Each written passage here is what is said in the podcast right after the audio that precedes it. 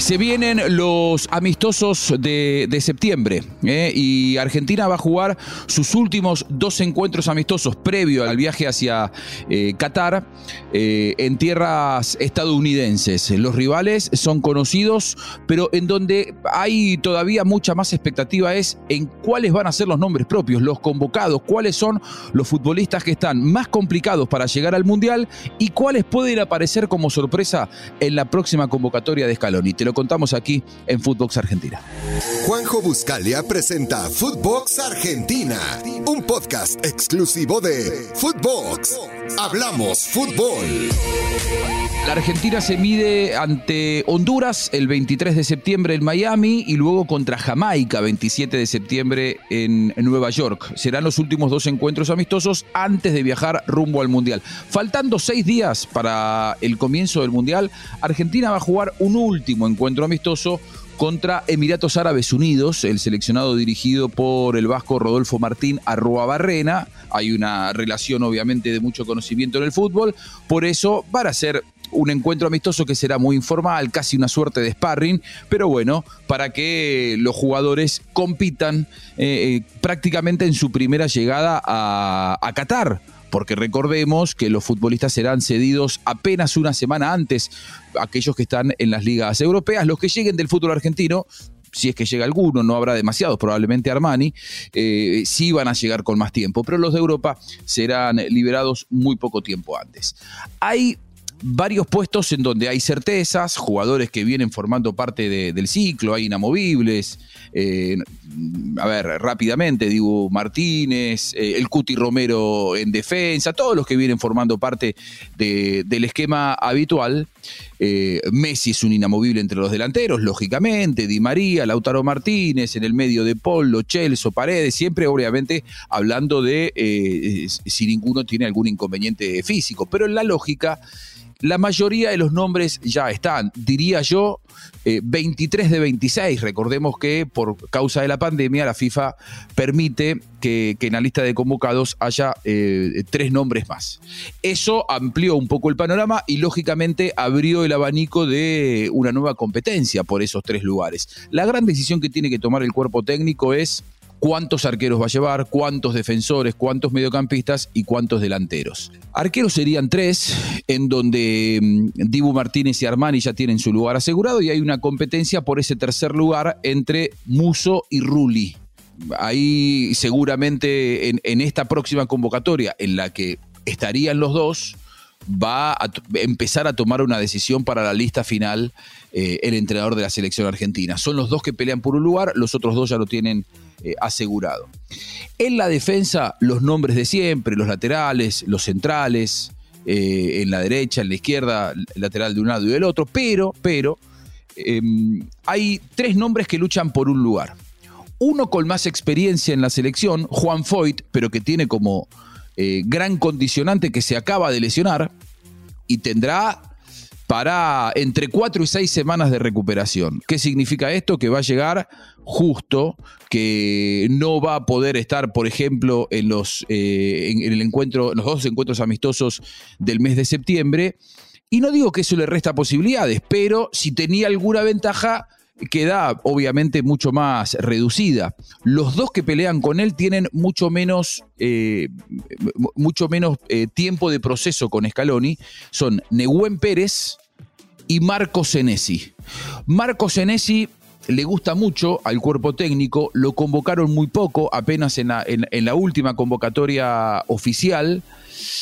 Y, lo ven bien, está en el Bournemouth, recientemente incorporado al, al, Bournemouth, equipo de la eh, Premier League.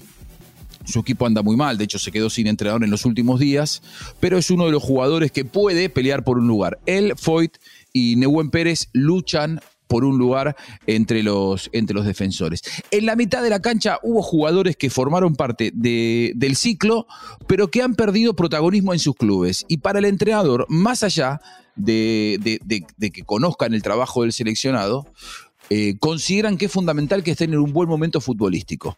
Y es el caso de Nico Domínguez, el ex Vélez, casi afuera del Mundial, lamentablemente. Estuvo en la Copa América, jugó minutos en la Copa América que Argentina ganó en, Brasil, pero hoy está muy complicado porque no, no, no, le ven un buen presente futbolístico. Y otro caso muy parecido es el de Ezequiel Palacios.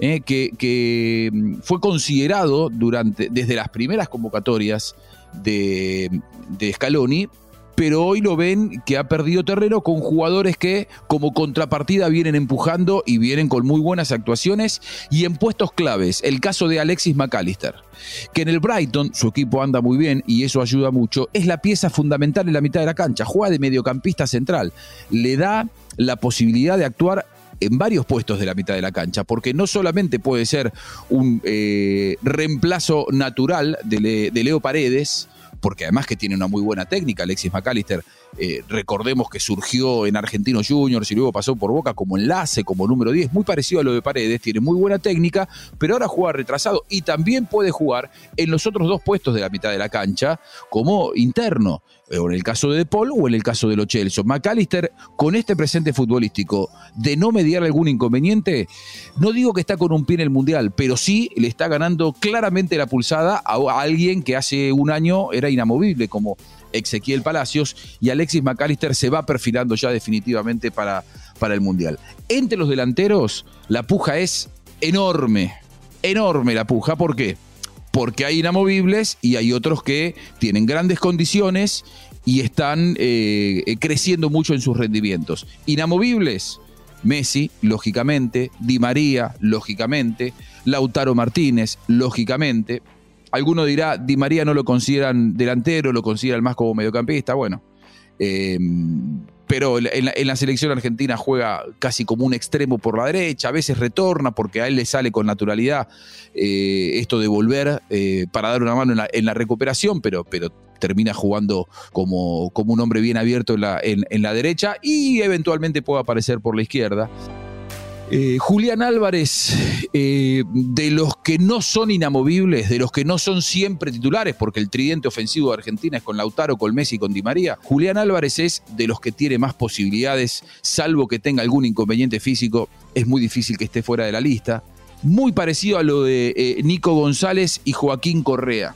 El Tucu Correa hizo un gol con el Inter. No es titular habitualmente, aunque en el último partido del Inter fue titular. Eh, los titulares ahí son Lukaku y Lautaro Martínez y el Tucu Correa eh, le toca entrar desde, desde atrás, la lucha desde atrás. Sin embargo, eh, marcó un gol. Gol de Joaquín Correa. Apareció el Tucu para darle el pase, el más auténtico y genuino. Pase a la red, gana Inter Tucu, sí. Gol de Correa. Lo ven bien, formó parte del proceso y además consideran que por estatura, por porte físico, es el reemplazo natural en las características de, Lautaro Martínez. Por lo tanto, el, el Tucu Correa tiene sus posibilidades. Y aparecen dos nombres que eh, uno creciendo con sus posibilidades y otro decreciendo con sus posibilidades. Paulo Dybala, que formó parte de las últimas convocatorias, que hizo un gol contra Italia, que tuvo algunos buenos partidos en el remate de la eliminatoria, pero que no siempre estuvo, principalmente por indisposiciones físicas propias, ¿no? Recordemos que él en la pandemia tuvo dos o tres lesiones, eh, no, no, no, la pasó bien físicamente Paulo Dybala, y por eso no, no estuvo siempre en la eliminatoria y el otro es Angelito Correa. Eh, todo lo contrario, Angelito estuvo mucho en las convocatorias de eliminatorias, pero hoy juega poco y nada en el Atlético de Madrid.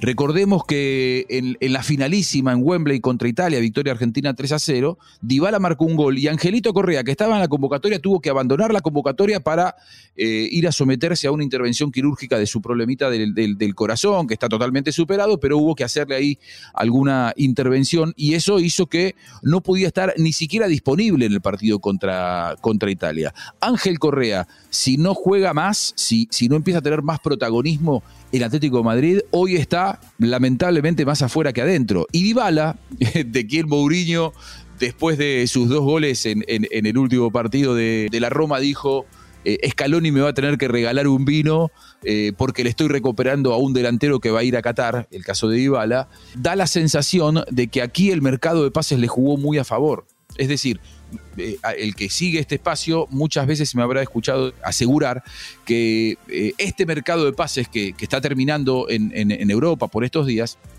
iba a ser fundamental de cara a las convocatorias finales. ¿Por qué?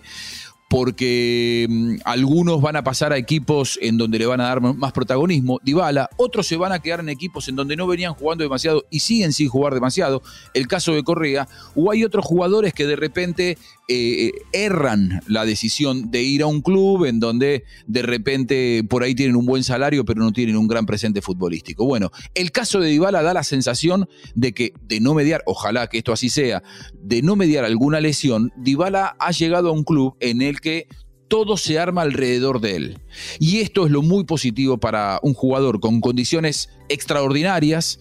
Era muy importante en la Juventus, pero era uno más. En un club que en, las primeras temporadas, desde que llegó Cristiano Ronaldo, era, eh, jugaba para Cristiano Ronaldo, no jugaba para Dybala. Bueno, ahora la Roma, con Mourinho, tiene como niño mimado, como centro de la escena, como protagonista absoluto a el cordobés Paulo, Paulo Dybala, que si tiene un buen remate de aquí, no digo la convocatoria de septiembre en la que va a estar, eh, sino de aquí al Mundial, estaría asegurándose un lugar que seis, siete meses atrás realmente no, no tenía. Panoramas de la selección argentina, que tiene mucho recambio, pero que tiene también jugadores que empiezan a ganar la pulseada en la recta final.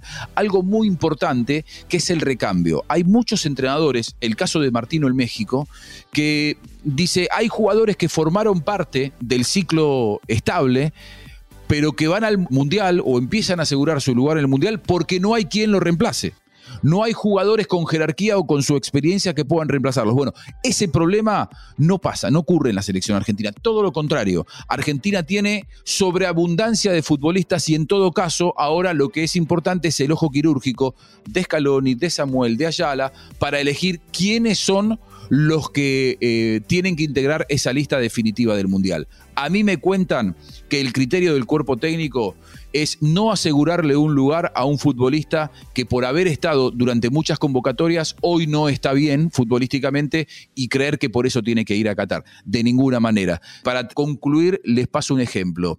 El negro Enrique, inmortalizado campeón con la selección argentina, como él siempre dice, el simpático eh, negro Enrique, el que le dio la asistencia a Diego en el gol a los ingleses. ¿Saben cuántos partidos jugó en la selección argentina? Todos lo, lo tenemos, campeón del mundo, fenómeno, un emblema del seleccionado argentino, campeón en el 86. En toda su vida jugó 11 partidos con la selección argentina hasta que, hasta que se jugó el Mundial del 86. Es decir, prácticamente Bilardo lo convocó para llegar al Mundial lo vio en un puesto, lo metió ahí. Es más, él en Lanús jugaba como delantero. El Bambino Veira en River lo empieza a colocar como mediocampista por la derecha, como el, tradicional número 8, y en ese puesto es que termina saliendo campeón en la selección argentina cuando había jugado realmente muy pocos partidos con la camiseta albiceleste. Hasta aquí llegamos con Footbox Argentina, como siempre, gracias por acompañarnos, que pase bien. Esto fue Footbox Argentina con Juanjo Buscalia, solo por Footbox.